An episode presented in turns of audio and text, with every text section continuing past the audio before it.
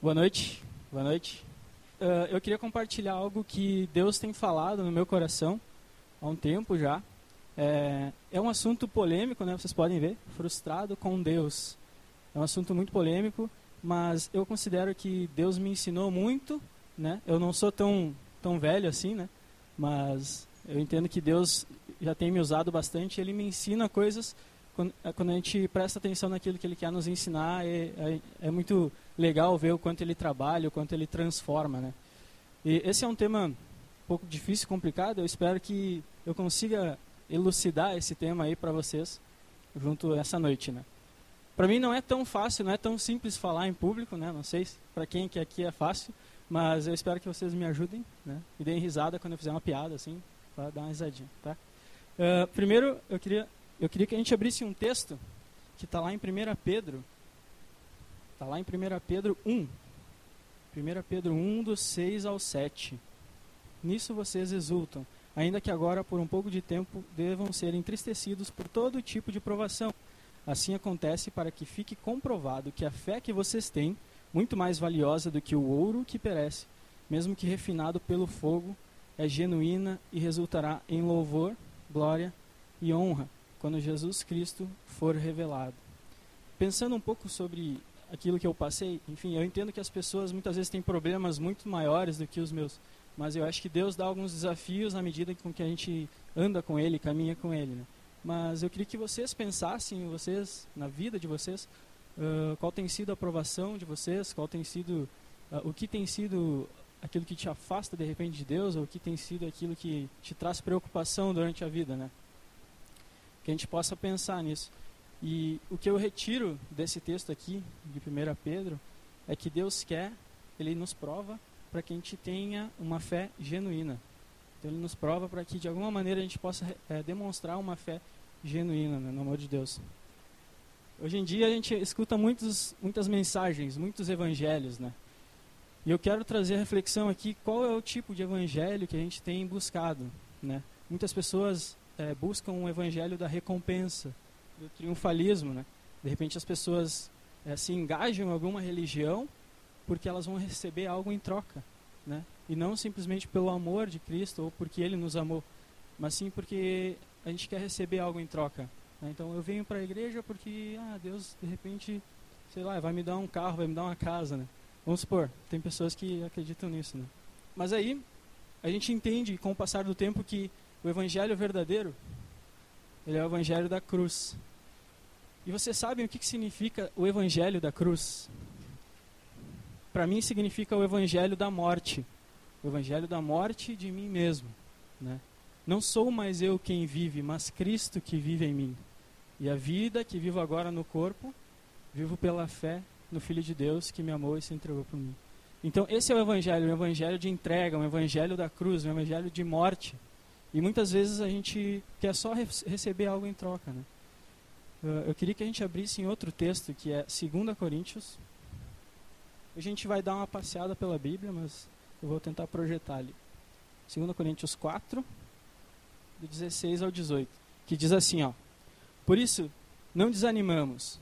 Embora exteriormente estejamos a desgastar-nos, interiormente estamos sendo renovados dia após dia, pois os nossos sofrimentos leves e momentâneos estão produzindo para nós uma glória eterna, que pesa mais do que todos eles.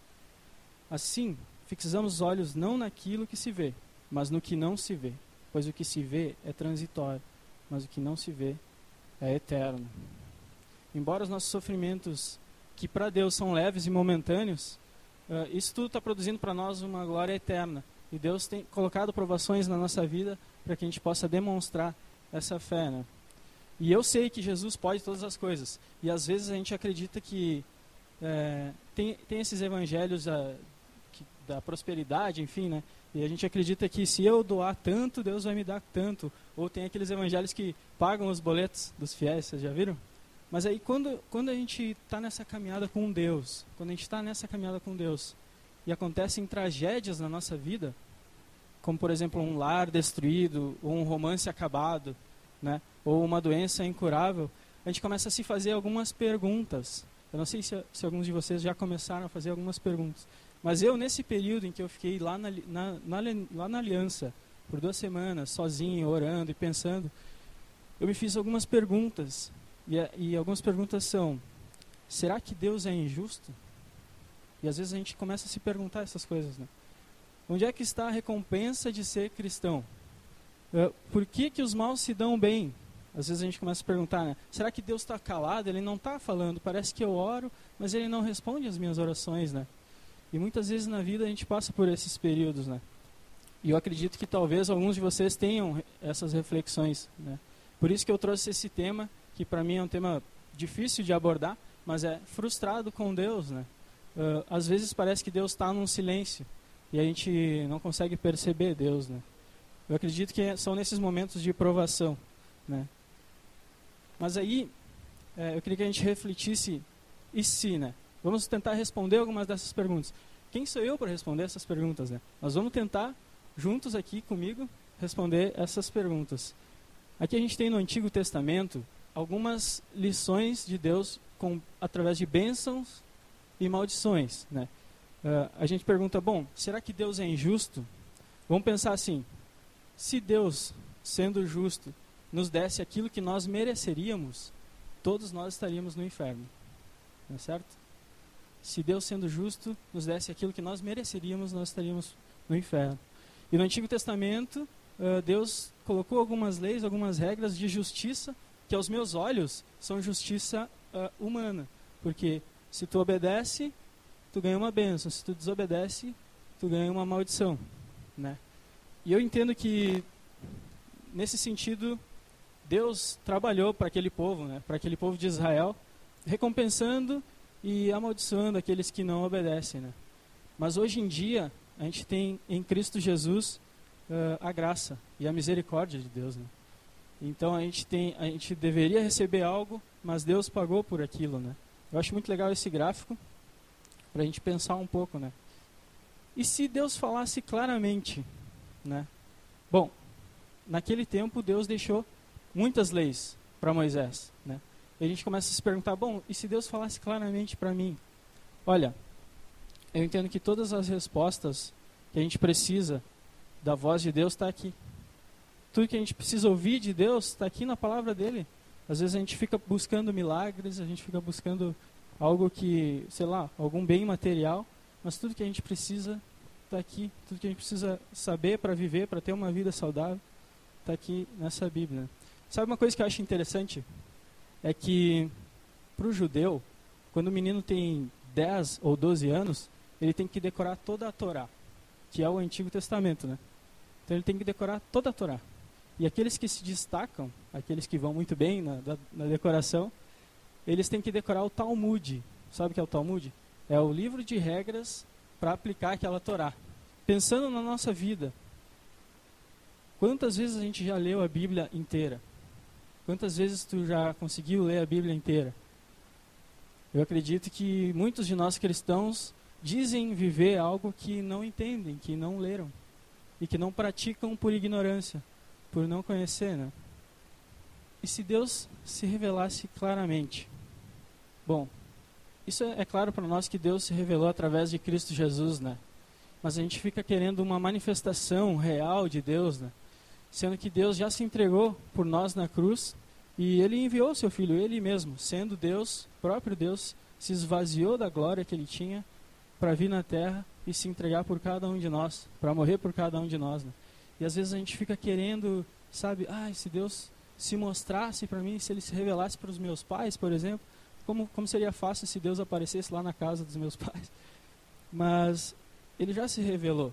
E nós, como igreja, nós somos a manifestação de Deus hoje. Então, eu gosto de uma frase que diz assim: talvez tu seja o único Jesus que as pessoas vão ver. Talvez tu, na tua vida, com aquilo que tu pratica, seja o único Jesus que o teu vizinho vai conhecer, que que o pessoal do teu trabalho vai conhecer. Mas a, mas a gente pensa, bom, Jesus, ele veio e se mostrou tal, mas ele não veio no esplendor dele, né? Ele não veio na glória dele, né? E a gente pensa, bom, se Deus viesse na glória, meu Deus, né? Sei lá o que, ia acontecer, né? Sei lá, fogo, enfim. Mas, mas ele se mostrou muito para as pessoas no Antigo Testamento, né? Lá na, na coluna de fogo, enfim. A gente vê na Bíblia várias demonstrações de Deus aparentemente uh, sendo manifestado em forma física, né? mas eu lembro de uma história de, do Antigo Testamento que era assim: Deus aparecia em uma, uma coluna, Deus aparecia num trovão, enfim, ele se manifestou lá num monte e pediu para Moisés entrar naquele monte. E ele disse assim: Olha, só tu pode entrar, se alguém encostar nesse monte vai morrer. E Moisés entrou, mas o povo ficou com medo, o povo ficou com muito medo. E eles vendo aquela manifestação, tudo mais, tá, ele passou um dia, passou dois dias, passou muito tempo, e Moisés não voltava. E Deus se manifestando lá naquele monte, né? Com, com trovões e tudo mais. E aí, quando Moisés vem descendo com as tábuas da lei, ele vê o pessoal, que é o povo deles, adorando um bezerro de ouro. Adorando um bezerro de ouro e entregue a orgias. E o que, que eu tiro dessa lição? O que, que eu tiro disso tudo? É que mesmo com milagres, as pessoas podem não acreditar ou podem não considerar que Deus tem sido manifestado naquele lugar, né? E a gente começa a ficar viciado de repente em milagres e, e que aquelas aqueles teatros que a gente vê de repente em algumas igrejas, né? Mas mesmo com um milagre, mesmo com aquele, aquela manifestação naquele monte, o povo deixou de adorar a Deus, mesmo Deus se manifestando daquele jeito. Porque Deus está muito mais interessado no nosso coração. E Deus quer que a gente tenha uma fé genuína. E muitas vezes Ele coloca desafios na nossa vida, coloca provações na nossa vida, para que a gente consiga manifestar essa fé, essa fé genuína. Aqui tem um primeiro caso que eu vejo assim, de homem que poderia ter se frustrado, se frustrado na Bíblia. Deus fez uma promessa para Abraão. Alguém, alguém de vocês aqui conhece a promessa? Ele prometeu que de ti farei uma grande nação. E ele prometeu que daria um filho para Abraão. E Abraão ficou empolgado, tudo mais, ele ia dar um filho para ele. E Abraão sai da terra dele, enfim, segue aquilo que Deus falou. E aí, aos 75 anos, Abraão já estava começando a ficar velho, e ele ainda sonhava em ter muitos filhos. Mas o tempo foi passando e ah, ele começou a, de repente, questionar algumas coisas, né? 75 anos. Daí, aos 85 anos, ele colocou um plano de emergência. É, a mulher dele não estava tendo filhos, enfim, ela não engravidava. E aí a, a própria mulher dele sugeriu, ah, pega essa concubina, minha serva, e, e de repente tenta tenta fazer um filho, porque Deus te prometeu, mas não está vindo esse filho, né? E aí ele começa a colocar esse plano de emergência. Então a serva dele teve um filho, mas a promessa de Deus era que ele e a sua mulher teriam um filho, né? E ele começa a colocar planos de emergência. E quantas vezes na vida a gente entende que tem, que Deus tem nos prometido algo, ou tem, nós temos algum chamado, mas a gente atropela tudo, né? Com nossos, com nossas tarefas, enfim. E quantas vezes a gente entende que Deus nos prometeu algo, mas a gente abandona isso para um plano de emergência. A gente coloca uh, as tarefas, as atividades, de repente, na frente de tudo isso e não enxerga mais Deus como o soberano, aquele que pode cumprir todas as promessas, né? Mas Deus ele quer que a gente tenha uma fé genuína, que a gente mesmo, por exemplo, Abraão aqui aos 85 anos, ele ainda não tinha recebido essa promessa, né, de ter um filho. E às vezes a gente fica esperando muito tempo para para receber algo de Deus, sei lá, e a gente começa a duvidar e questionar, começa a colocar planos de emergência. Né? Agora a gente tem um segundo caso de alguém que poderia ter se frustrado. Vocês conhecem a história do José? José, ele foi, ele era o filho, é, ele foi, ele foi vendido pelos próprios irmãos dele como escravos para o Egito. E ele ficou muito tempo lá sendo escravo, e aí ele virou servo de um Potifar lá, e a mulher, a mulher do Potifar começou a dar em cima dele, enfim. Essa é a história do, do José, né? E aí a mulher dele acusou, a mulher do Potifar acusou ele de assédio. E aí o Potifar, que era o chefe dele, ficou indignado e botou ele numa prisão. E agora pensa na vida de José. José é, era o filho mais amado pelo pai. Mas ele foi vendido como escravo para os irmãos. Olha essa dificuldade, né? E não só isso, ele começou a trabalhar para um, um, cara e esse, esse chefe dele, no caso, colocou ele na cadeia. Mesmo assim, ele continua acreditando em Deus, mesmo assim, ele continua confiando nas promessas de Deus, né? Mas, e ele guardou no coração dele uma fé que é genuína, né? E eu, acredito que para nós hoje nada se compara, de repente, a uma escravidão. Nada se compara a ser preso, né? E às vezes a gente começa a duvidar, né? Às vezes a gente começa a achar que ah, Deus não tem todas essas respostas, né? Mas sim, Deus tem essas respostas e Ele coloca provações na nossa vida para que, de alguma forma, a gente possa mostrar uma fé genuína, né? Depois de um tempo, depois de um tempo que José foi, ele foi escravo, enfim, aí ele virou governador do Egito, enfim, a história é assim. E esse povo, o povo hebreu, dos irmãos dele, vira escravo no Egito. E a gente escuta muitas palavras, muitas ministrações sobre José, ou sobre Abraão, até mesmo, mas a gente escuta pouco falar sobre esses caras que ficaram 400 anos sendo escravizados no Egito com uma promessa de Deus, de que eles seriam uma grande nação e que deles, é, de ti, abençoarei todos as, os povos da terra. Né? Então pensa esse pessoal preso lá no Egito, sendo escravo, que dificuldade. De repente o faraó poderia não gostar da tua cara e poder te matar, algum servo do faraó poderia te matar, simplesmente porque ele não gostou de ti. E olha só que dificuldade é essa, né? E a gente não, não escuta muito falar sobre esse pessoal que estava uh, escravo no Egito. Mas eles acreditaram na promessa de Deus. Né? Eles confiaram em Deus. Enfim, eles foram li libertos por Jesus. Mas eu imagino esse pessoal sendo escravo lá no Egito. As perguntas que eles devem estar se perguntando, né? Nossa, mas Deus prometeu tanta coisa e será que ele está quieto? Será que ele está calado? Será que nós não somos o povo escolhido de Deus, né?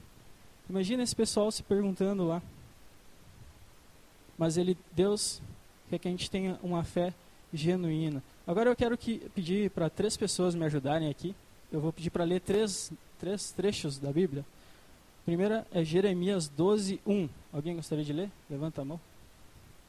Tá, o próximo é Abacuque 1, 2. E o próximo, Isaías 64, 7. Isaías 64, 7.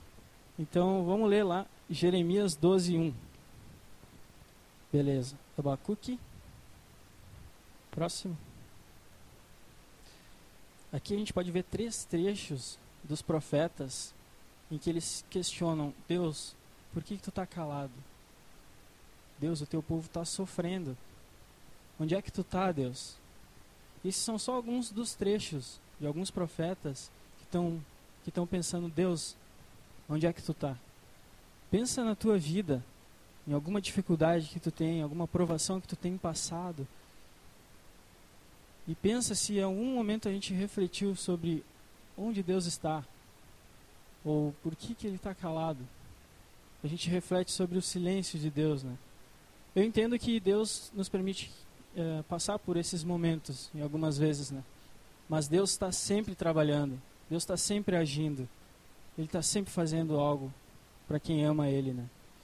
Meu desafio para nós nessa noite não é questionar sobre o que Deus tem feito ou a existência de Deus, enfim.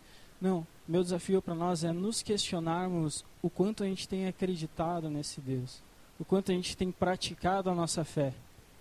Porque quando eu já vi muitas pessoas lá na Aliança em Passo Fundo que quando surge alguma dificuldade, a primeira coisa que elas fazem é sair da aliança. A primeira coisa que elas fazem é largar o grupo célula, quando vem alguma dificuldade. E será que a gente tem tomado essas atitudes, né? O meu maior desafio não é questionar Deus, quem sou eu para questionar Deus? Mas o meu maior desafio é nos levar a pensar sobre como nós temos lidado com as dificuldades e com as provações. Como é que tu tem lidado com isso na tua vida? Né? Depois dos profetas, Deus preparou o caminho. Deus trouxe a redenção. Ele mesmo foi a redenção. E passado esse tempo de silêncio, depois dos profetas, passaram 40 anos, de, 400 anos de silêncio. E a gente pensa, nossa, mas Deus ficou quieto durante 400 anos, ele não falou mais nada, né? A gente não tem mais nenhum registro na Bíblia. Mas Deus estava preparando aquele momento para o filho dele, para que o filho dele chegasse. Um dos aspectos que eu lembro, por exemplo, do, da preparação de Deus foi que a língua grega ficou muito conhecida e todo aquele povo daquela região começou a falar grego. Né? Esse é um dos aspectos que eu lembro agora que Deus preparou o caminho. Ou seja, a propagação do evangelho se tornou muito mais fácil, muito mais simples, né? Mas a gente pensa, nossa, mas Deus está quieto, Deus não está fazendo, né? Mas não, Deus tem preparado, Deus tem agido, Deus tem é, feito coisas para nós. Né? Vamos ler lá então esse, esse trecho, Isaías 9, 6. Hoje a gente vai dar uma passeada na Bíblia. Isaías 9, 6. Essa profecia foi, foi registrada 700 anos antes de Cristo. E Deus preparou todo o caminho para que o Messias, o menino, fosse nascesse, fosse entregue por nós. E agora pensa o povo judeu daquela época. Né? Eu gosto de pensar neles assim. O povo judeu naquela época estava esperando um rei. Estava esperando um rei com toda a majestade, toda a glória, enfim. E nasceu um, um rei numa manjedoura. E, e, o, e mesmo o pessoal que acreditava achou muito simples, né? Imagina o próprio Messias, o rei, que foi prometido, nascer numa manjedoura, né? não veio nada como a gente tinha esperado. Será que eles não, não tiveram uma frustração em relação a, a Jesus naquele momento? Eu entendo que os discípulos entenderam que ele era o Messias, mas muitos esperavam um rei, muitos esperavam uh, o próprio Deus uh, com toda a sua manifestação de glória. Né? E de repente, naquele momento, naquele período, eles se frustraram porque o menino nasceu e ele veio numa manjedoura, ou ele entrou na cidade santa num, num burrinho, montado num burrinho. Eu entendo que talvez alguns judeus daquela época que estavam numa expectativa muito grande se frustraram porque veio um, um Jesus humilde, um Jesus pobre, né? Eu queria que a gente lesse outro texto que está lá em Lucas 7, 20. João Batista estava preparando o caminho para Jesus, né? Vocês conhecem, alguns de vocês conhecem a história do João Batista.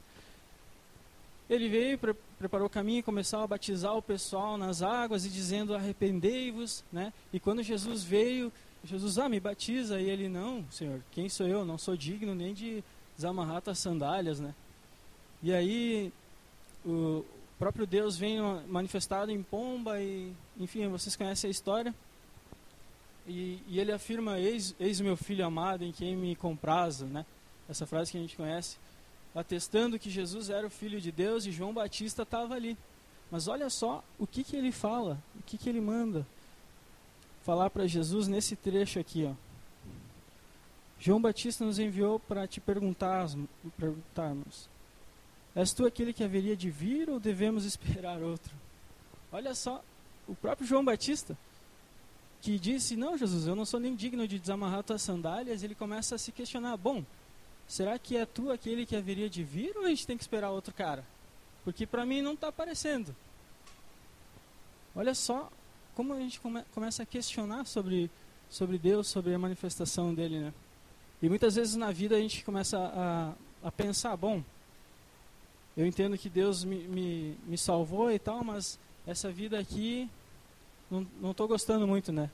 Tá meio fraca essa vida aqui. Deus podia me levar logo e tudo mais, né? Mas a gente tem uma missão, né? A gente tem que cumprir uma missão aqui nesse lugar. Ele não nos, ele não nos deixou aqui por acaso, né? Eu entendo que Deus quer que a gente tenha uma fé genuína, né? E eu entendo que esse tema é um pouco complicado, é um pouco polêmico da gente abordar e conversar. Mas a, ah, o meu questionamento aqui, de novo, não é se questionar sobre Deus ou sobre a pessoa de Deus, mas sim questionar como a gente tem agido em relação a Deus ou como a gente tem é, tido fé no Filho de Deus, né? Aqui eu quero contar a história, a história que acontecia no Antigo Testamento. Era o dia da expiação. Vocês conhecem essa história? É mais ou menos assim, ó.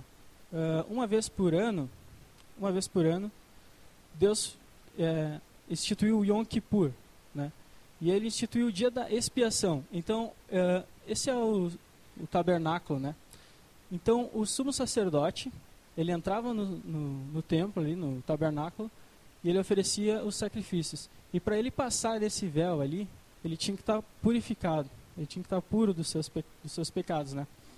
Uh, diz uma, uma lenda, não sei se é verdade, que ele entrava lá com uma cordinha e um sininho, porque caso ele não tivesse uh, sido purificado, enfim, caso ele tivesse pecado, ele morreria ali, aqui passando por essa cortina, né, no Santo dos Santos.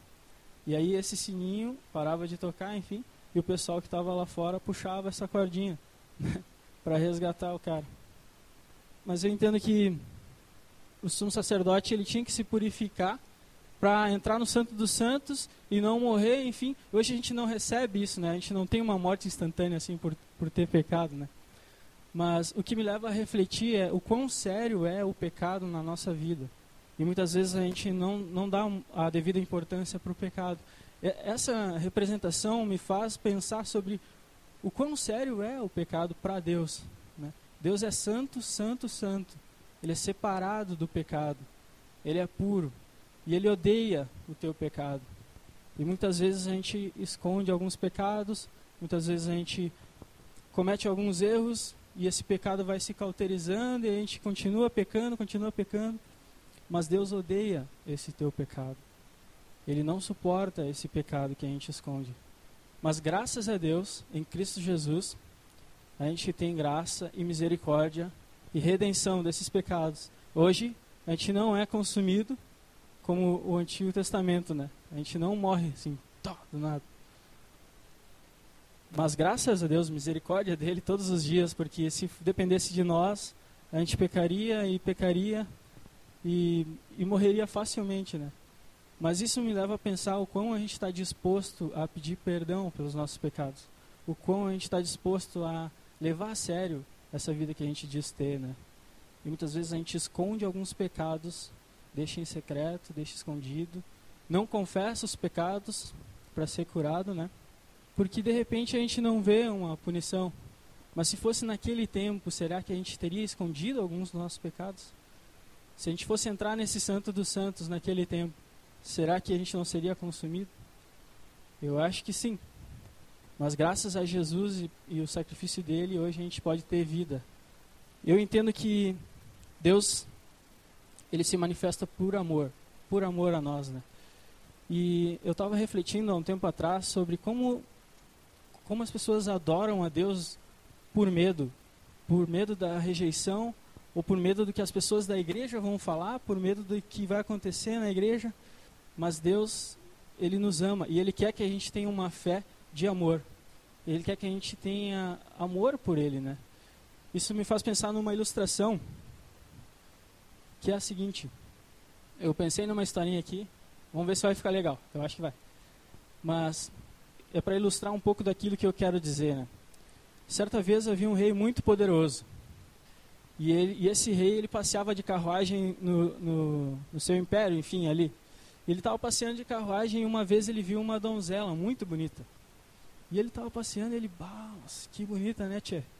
Bah, e aí ele voltou para o seu castelo, enfim, ele começou a, a, pensar assim, cara, como que eu posso fazer para conquistar essa mulher, né? E ele pensou, bom, eu posso fazer o seguinte, eu posso chegar lá e dizer, bom, quer casar comigo? E, e ela sabendo que ele é o rei, diz, ah, não, vamos casar, né? Porque se ela de repente não casasse, ela fosse morrer, né? Aí ele pensou num plano, bom, se eu pedisse para algum servo meu, então, falar com ela, né, de repente, fazer meus lados lá, com a donzela, de repente daria certo. Mas aí ele pensou, não, como eu sou Deus, ela vai só aceitar e a gente vai casar, né, de repente. Mas eu quero o amor dessa mulher. Daí ele teve um plano, então. O que, que ele fez? Ele se, fez, ele se vestiu de plebeu, assim, se vestiu de mendigo e foi atrás dela, né? E, e tentou conversar com ela e tal, mas ela, obviamente, rejeitava ele, né? Ela, não, não, sai daqui, né? E, e, ele tentando, e ele insistindo, mas ela sempre rejeitando ele. Né? Só que essa mulher, ela é um pouco relapsa, tá? Essa mulher, ela é um pouco infiel, ela, ela não tem muita moral, vamos dizer assim. E aconteceu uma cena em que eles estavam conversando e tal, e ela roubou uma maçã da, da tendinha. Roubou uma maçã e tal, comeu uma maçã.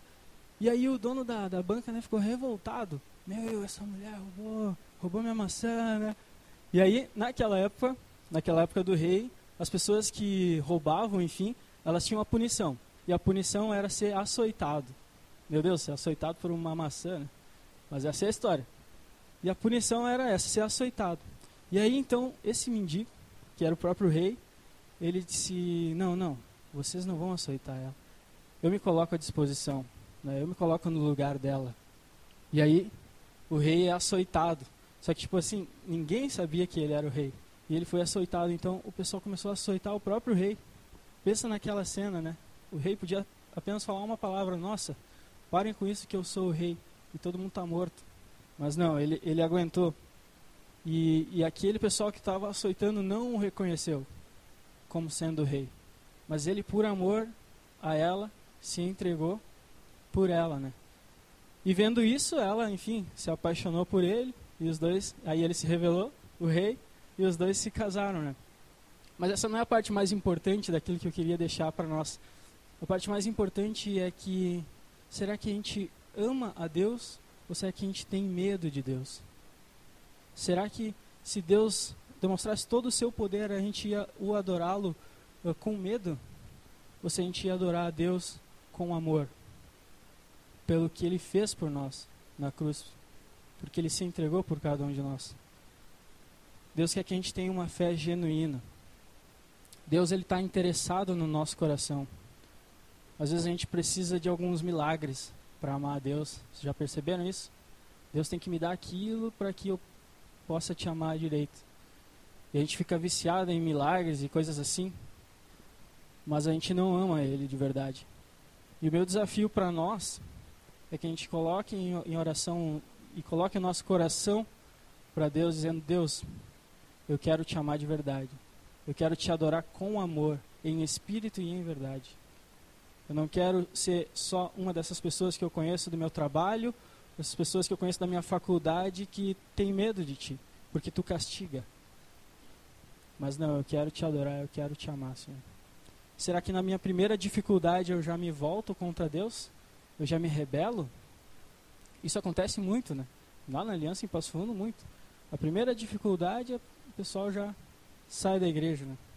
Será que a gente ama Deus ou será que a gente tem medo de Deus, né? Isso me faz pensar sobre quando Jesus manda os apóstolos para pregar e curar, transformar a vida, e eles voltam entusiasmados, dizendo: Bah, Deus, a gente foi lá e, e exorcizou e o pessoal saiu o demônio de tudo que é lado, a gente viu muitos milagres e tudo mais. E, e Jesus diz uma frase que diz assim: ó, Muitos profetas e reis quiseram ver o que vocês estão vendo, mas não viram. E ouviram o que vocês estão ouvindo, mas não ouviram. Esse era o início da igreja. Depois da última ceia, tem um ar de constrangimento, traição, despedida, né? E depois da morte de Jesus, eles viram tudo aquilo, né? Os discípulos viram e Jesus morreu na cruz. E aí eu penso naquela cena. Penso na cena de Jesus pendurado ali e os discípulos aqui olhando. Mas esse era o Messias, né? Mas ele está pendurado ali, né? Mas o cara vai dar um, uma lança nele, né? E pensa nos discípulos naquele momento refletindo sobre, nossa, mas esse é o Jesus? Ele está pendurado ali, né? Pensa na frustração, de repente, que eles tiveram, né? E a gente começa a dizer assim, não, se eu fosse Pedro, eu não negaria três vezes, né? Não, jamais. Mas quantas vezes na nossa vida a gente tem negado a Jesus, né? Com as nossas atitudes. Quantas vezes na nossa vida a gente tem envergonhado o Evangelho de Cristo. E eu penso muito naquele momento. E eles estão, depois que Jesus morreu, eles estão com muito medo, porque os, os, os romanos começam a perseguir eles. Eles estão trancados, eles estão numa sala trancados, orando, e eles estão com muito medo. E Jesus chega para eles e diz: Paz seja com vocês. Isso me faz pensar sobre o conforto de Deus, como Ele nos dá a paz, mesmo quando a gente está passando por dificuldades, quando a gente está com medo, passando por tribulações, né? Vamos voltar para o nosso texto lá. É 1 Pedro 1, 6 ou 7. Nisso vocês exultam, ainda que agora, por um pouco de tempo, devam ser entristecidos por todo tipo de provação. Assim acontece para que fique comprovado que a fé que vocês têm muito mais valiosa do que o ouro que perece, mesmo que refinado pelo fogo, é genuína e resultará em louvor, glória e honra quando Jesus Cristo for revelado. A minha intenção aqui foi trazer algumas pessoas da Bíblia que poderiam ter se frustrado com Jesus. Mas, graças a Deus, elas não se frustraram, elas permaneceram no caminho. Jesus diz: Eu sou a videira verdadeira. E quais são as videiras que a gente tem se apegado, né? Será que a gente tem sido um ramo que não dá frutos? E a minha, a, a minha vontade nessa noite era trazer a nossa reflexão sobre como a gente tem passado por, pelas provações, pelas dificuldades, né? Como tem sido para a tua vida os teus problemas, as tuas dificuldades. E será que em muitos momentos a gente não começa a questionar assim, mas Deus, tu está em silêncio, eu não estou conseguindo te ouvir. O meu desejo é que a gente coloque em oração esses nossos pedidos e que a gente se prostre diante dele, reconhecendo que a gente precisa dele, da misericórdia dele, que a gente tenha uma fé genuína, né? Às vezes ele vai estar em silêncio, mas ele quer nos ensinar mesmo no silêncio. Então que a gente possa refletir e pensar sobre como a gente tem buscado, sobre como a gente tem visto Deus agir na nossa vida, mesmo em momentos de silêncio, mesmo em momentos de frustração. Eu não sei como, como estão vocês, eu não sei como está o coração de cada um de vocês, como estão as dificuldades de vocês, mas Deus conhece as tuas dificuldades, Deus conhece os teus planos, os teus segredos. Não deixe essa frustração tomar conta.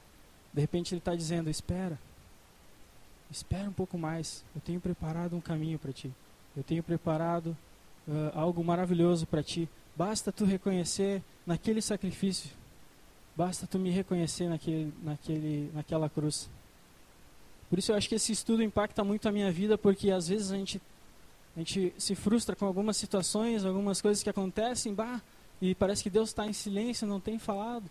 Ele diz: calma, espera, sabe? Espera que eu tenho preparado algo novo para ti.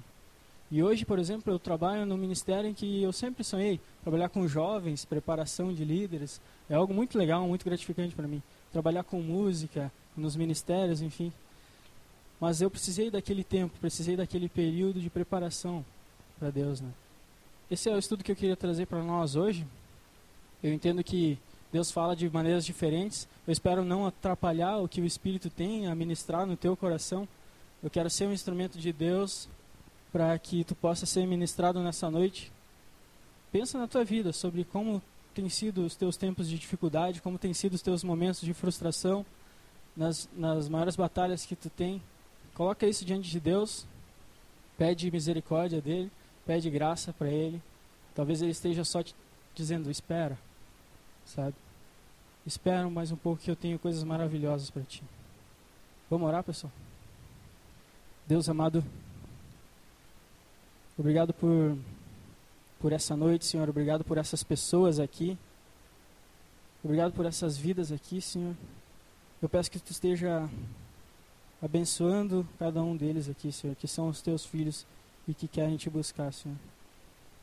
Obrigado porque, mesmo sendo falho, mesmo sendo pecador e imperfeito, Deus, Tu ainda assim nos usa para a Tua obra, Senhor. Eu não sei o que tu falou para essas pessoas, mas cada um aqui no seu íntimo sabe aquilo que recebeu de ti nessa noite, Senhor. E que isso seja transformador para a vida delas, Senhor. Como a tua palavra é, Senhor. E que cada vez mais a gente possa buscar em ti as respostas, possa buscar na Bíblia e no teu sacrifício as respostas para a nossa vida, Deus. A gente sabe que esse é momentâneo, esse período que a gente está aqui nesse lugar, Deus, e a gente quer ser usado por ti, Senhor. A gente quer ser a manifestação do teu reino nesse lugar, Deus. Então permite que a gente entenda isso, Senhor. Permite que mesmo no silêncio a gente possa se prostrar diante de Ti reconhecer que Tu é um Deus soberano, Deus. Que Tu é um Deus que cuida e que zela pela Tua criação, Senhor. Obrigado porque mesmo falho Tu me usa e obrigado pelo Teu sacrifício lá na cruz, Senhor. É, eu não sei como é que está o coração dessas pessoas, eu não sei como elas estão nessa noite, mas que tu tenha impactado, Senhor, elas e que a tua palavra, que é vida, viva e eficaz, possa confrontar algumas pessoas aqui, Senhor, inclusive a minha vida, Deus. Que a gente possa reconhecer que tu és Senhor e que tu és soberano e que nós não estamos aqui por acaso, Deus, mas a gente tem uma missão a cumprir. Obrigado por isso, Deus. Nos abençoa nessa noite. Em nome de Jesus, Pai. Amém. Amém.